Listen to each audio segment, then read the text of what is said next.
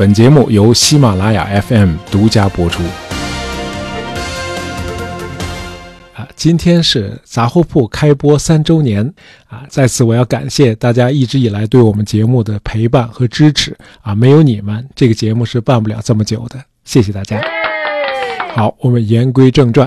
呃，在一九八零年代，一盘进口的音乐磁带要卖到十五到二十块钱，相当于现在的一二百块钱左右。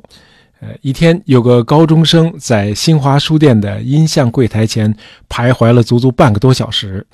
呃，他在犹豫要不要花掉自己几乎所有的积蓄来买下那盘心仪已久的音乐磁带呢？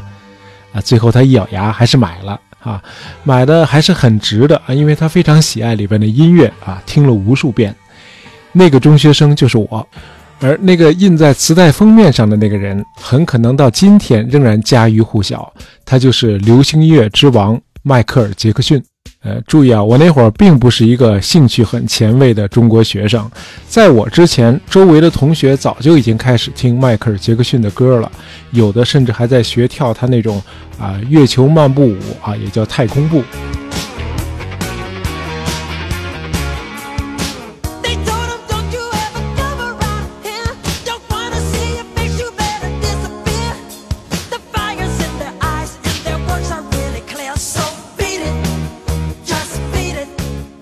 在一九八零年代，迈克尔·杰克逊的亿万歌迷已经遍布这个世界上的每一个角落了，甚至包括传统上与西方流行文化格格不入的那些地区。嗯，如果有一个人是你的偶像啊，那他想必是在某个领域达到了你无法企及的高度。可如果有一个人啊，他是你的偶像的偶像啊，就是说你的偶像也把他视作偶像，那这个人应该是非常的与众不同的。呃，就好比四大天王是我的偶像。可是还有一个人，他是四大天王的偶像啊！这个人就是迈克尔·杰克逊。呃，迈克尔·杰克逊获得过的数十项音乐大奖，我们就不一一细说了啊。呃，值得一提的是，他是第一位，也是目前为止唯一一位进入舞蹈名人堂的从事流行和摇滚音乐的艺术家。那么，在两次入选摇滚乐名人堂之后，2002年，迈克尔·杰克逊进入了作曲家名人堂。啊，他创作的音乐作品直到今天仍然影响着啊节奏蓝调、hip hop、摇滚乐和流行乐的发展啊。呃，我们在讲贝多芬的那期节目里曾经讨论过才能和天才啊，天才是个不太容易定义的概念啊。那迈克尔·杰克逊到底是一位杰出的艺人，还是一位独一无二的天才呢？呃，我们所有人的大脑意识啊，说白了就是一个大杂烩啊。这里边有我们的记忆啊，包括图像记忆，还有想象和观念。如果这个大杂烩是自我封闭的，那终其一生，它可能都是个闭塞的贫民窟。可对有些人来说，这个大脑很可能就是创意的源泉，因为这些人能够把脑海里的记忆、图像、想象和观念随心所欲地组合成新事物。啊，迈克尔·杰克逊就是这样的人，呃，可他偏偏出生在一个类似贫民窟的世界里啊。这么说是因为他家里的经济状况很不宽裕。他的家乡是美国印第安纳州的盖里市啊。他父亲约瑟夫是个开吊车的司机，二十一岁的时候和一位十八岁的女售货员结婚了。呃，和其他的黑人夫妇一样啊，这小两口有个朴实的愿望，就是生一大堆孩子，然后把他们一个个养育成人。一九五八年八月二十九日，第七个孩子迈克尔·杰克逊出生了。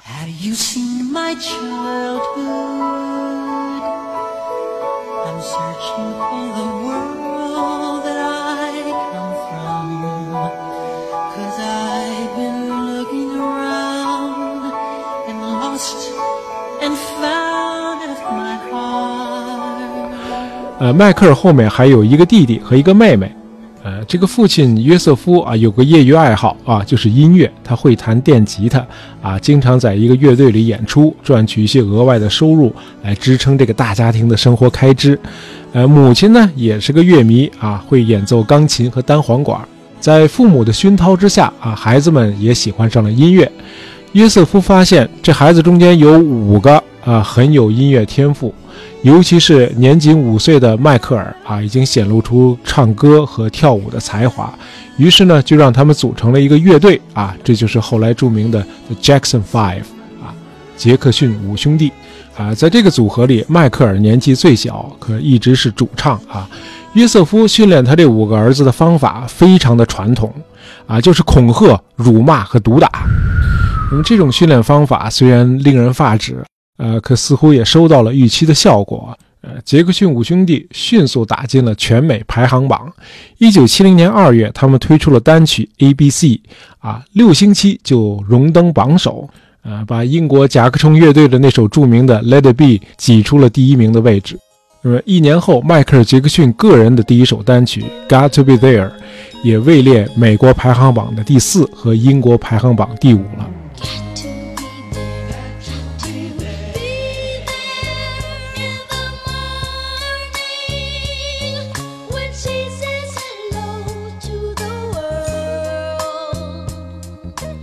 这个时候，迈克尔才十三岁，呃，可是已经很有明星范儿了啊，头发蓬蓬的，一脸帅气。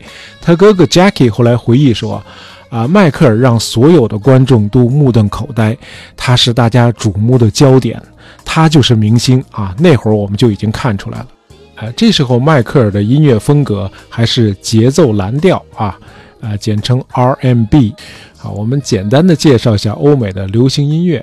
呃，粗线条的说，美国黑人的流行音乐一共就两个流派，一个是大家熟悉的爵士乐，另一个就是节奏蓝调。呃，这个蓝调啊，源自早先黑奴的劳动歌曲和圣歌。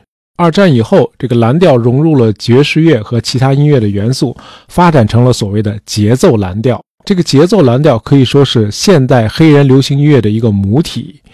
由它派生出了一系列的分支，像什么灵歌啊，就那个 soul，还有 funk，那再有呢就是说唱啊，比如这个 rap 和后来的 hip hop，哎，就是我们说的那个嘻哈音乐。哎，这一系列都是由那个节奏蓝调派生出来的分支啊，这是黑人音乐。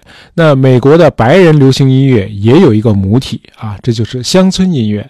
那么乡村音乐到了一九五零年代啊，吸收了一些其他音乐流派的元素，发展成了一种新的带有叛逆情怀的音乐风格，这就是摇滚乐。呃，对摇滚乐贡献最大的是英国的甲壳虫乐队，就是那个 Beatles，他们对这个摇滚乐做了很多的大胆的创新啊。之后，摇滚乐又分出了硬摇滚和软摇滚，像那 Guns N' Roses 啊，那个枪炮与玫瑰，还有 Heavy Metal 重金属，这些都属于硬摇滚。那我们中国大陆乐迷们比较熟悉的那个丹麦乐队 Michael Learns to Rock，这个就是典型的软摇滚。哎，就是说，美国的流行音乐是有清晰的种族界限的，白人和黑人各玩各的啊，互不搭界。而迈克尔·杰克逊最牛的是，他率先冲破了音乐市场上的这个种族界限啊。虽然一开始很可能是无心插柳，哎，我们前面用大杂烩来形容人的大脑意识啊，这个大脑里面充斥着各种的信息和观念，而创作呢，就是别具一格的把它们组合起来。在看似不相关的事物之间建立起联系啊，以此制造出原创的新颖事物。那么，对迈克尔·杰克逊来说，他大脑里储存的信息既有美国灵歌教父 James Brown 的表演风格啊，常青树 Diana Ross 的演唱技巧，再有就是黑人从来不碰的摇滚乐啊。另外，还有一点不容忽视的就是迈克尔·杰克逊丰富的古典音乐知识，尤其是俄罗斯作曲家柴可夫斯基对他产生的影响和启发。那么这一切使得迈克尔·杰克逊得以创造出他自己的革命性的音乐，让他后来成为流行乐坛上最伟大的艺术家。呃，迈克尔·杰克逊在商业上最成功的专辑就是他1982年发行的《战力》。呃，按照吉尼斯世界纪录的说法，这是唱片史上销量最高的专辑，卖出了6600多万张。啊，这张专辑还有另一个伟大之处，就是我们前面说的，它促进了美国文化产业的种族多元化。呃，《战力》这部专辑发行后不久啊，为了庆祝发行公司 Motown 创建二十五周年，Michael Jackson 把他专辑里演唱的一首歌《Billie Jean》拍成了录像。那么在片中，他首次展示了那个独特的月球漫步舞啊啊，就是我们说的那个太空步。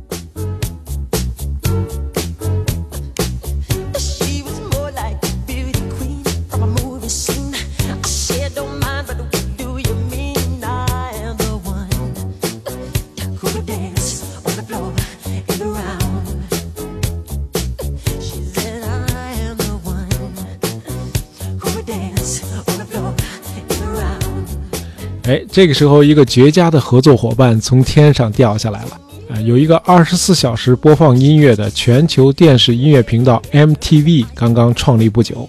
这个频道当时只播放白人的摇滚乐，啊，拒绝在电视节目里出现其他的音乐形式。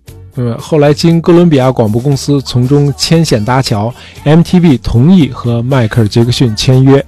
哎，事后证明这招其实走对了啊！迈克尔·杰克逊的音乐录像立刻就成为 MTV 的热播节目，导致收视率直线蹿升。从此，迈克尔·杰克逊开始有意识地在他的音乐创作中融合 R&B 和摇滚乐，从而进一步跨越了音乐市场上的种族界限。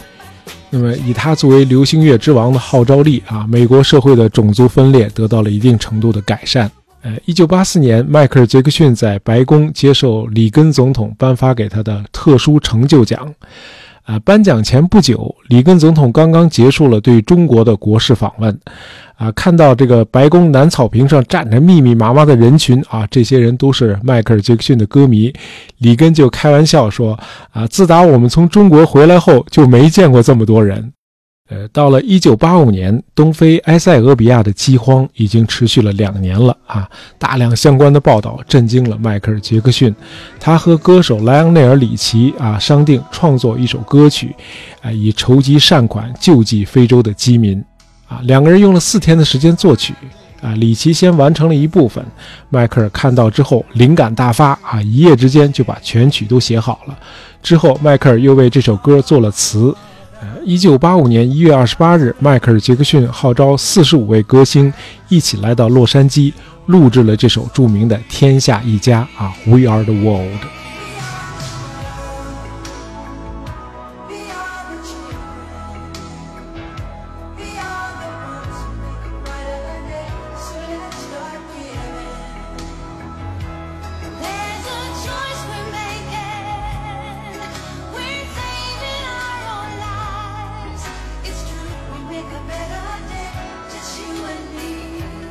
这首歌属于典型的摇滚乐啊，富有激情啊，对唱和合唱部分都极富震撼力，啊，最终为非洲筹集了至少六千万美元的慈善捐款。呃，在慈善和人道主义捐款方面啊，迈克尔·杰克逊也被列入了吉尼斯世界纪录。他资助过三十九个慈善机构啊，个人捐款多达三亿多美元。一九八七年，迈克尔发行了他的第七张个人专辑《Bad》啊，这张专辑占领了美国音乐排行榜榜首达六周之久，唱片销量高达两千两百万张。接着，迈克尔·杰克逊开始了他第一次全球巡演。啊，最值得一提的是，第二年六月十九日在西柏林的共和国广场上举办的露天音乐会，啊，这让整个东西柏林都沸腾了。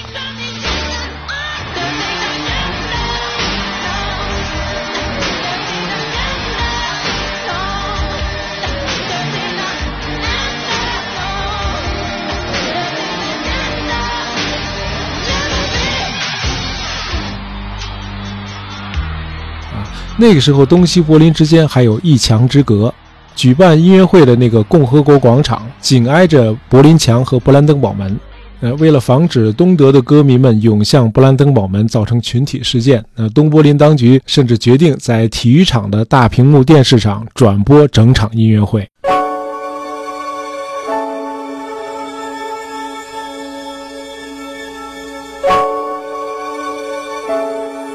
迈克尔·杰克逊从孩童时期就开始演唱，那么随着时间的推移，他的声音从男童声高音降到了男高音，啊，声音是变了，可是他始终保持着一颗童心，嗯，他总是希望所有的孩子都能拥有一个快乐的童年。为此，迈克尔·杰克逊把自己的庄园改造成了游乐场，并免费向儿童开放。嗯，他根据《小飞侠彼得潘》里那个小岛 Neverland 来命名这座庄园。呃，这里有运动场、游乐场、人工湖、电影院、动物园，还有一个印第安式的村庄啊。这里边有小火车带着你去各个景区。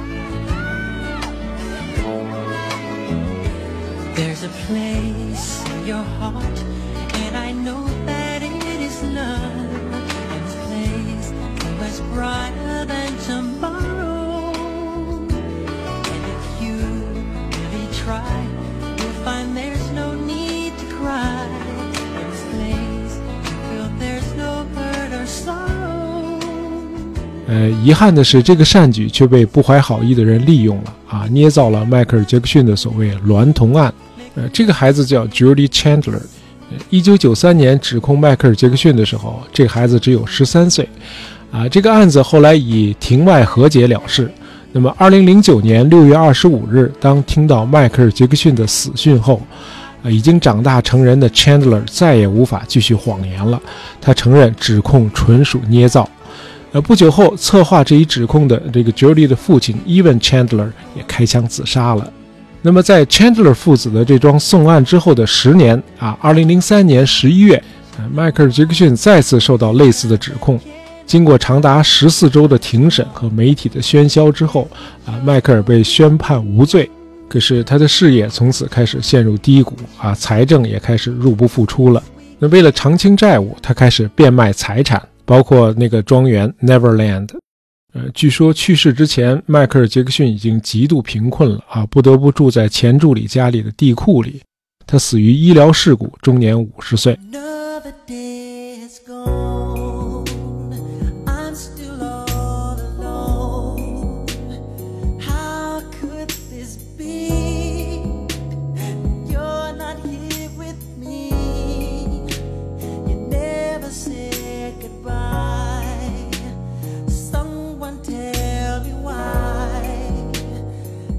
我们简单说说迈克尔·杰克逊的婚姻和家庭状况。呃，一九九四年，迈克尔曾经和猫王的女儿 Lisa Marie 结婚啊，这场婚姻持续了不到两年。后来他又再度结婚啊，虽然第二次婚姻也以离婚收场，倒是有了几个孩子。那么两个是第二任妻子生的，第三个孩子是代孕的。呃，大儿子今年已经二十二岁了啊，身上局部遗传了他父亲的白癜风，啊，这也让那些所谓迈克尔·杰克逊漂白或者移植皮肤的谣言统统不攻自破了。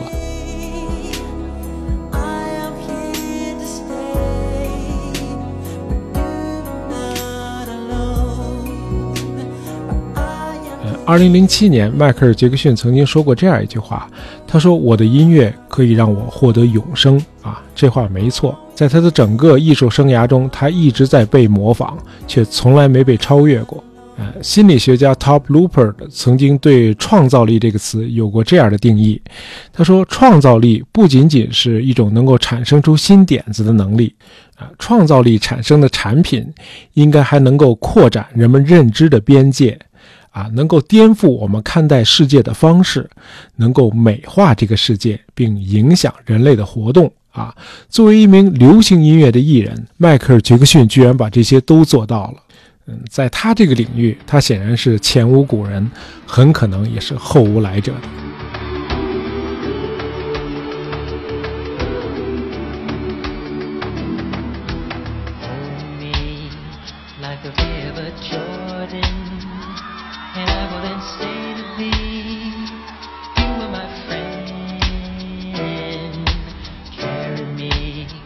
今天的节目就到这儿啊！本期节目是由我们的听友小丑下横杠 A O 点播的啊，希望你喜欢。喜欢大爷杂货铺的朋友，别忘了订阅我们的专辑。当然，也希望你能够在朋友圈里推荐一下我们的节目。感谢大家收听，咱们下期再见。